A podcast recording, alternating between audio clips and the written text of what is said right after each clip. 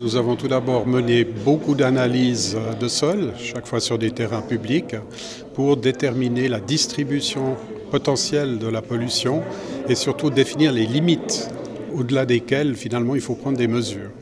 Et l'autre élément, ça a été de préciser les recommandations sanitaires. Ça a l'air simple, mais en fait c'est un sujet plutôt complexe et donc Unisanté a mené euh, des travaux très importants pour déterminer, en fonction des périmètres que nous avons établis avec nos mesures, quel euh, comportement adopter, quelles recommandations sanitaires suivre pour, en tout cas, euh, dès maintenant, ne plus être exposé euh, à ce polluant, pour autant que l'on ait des activités qui puissent nous exposer.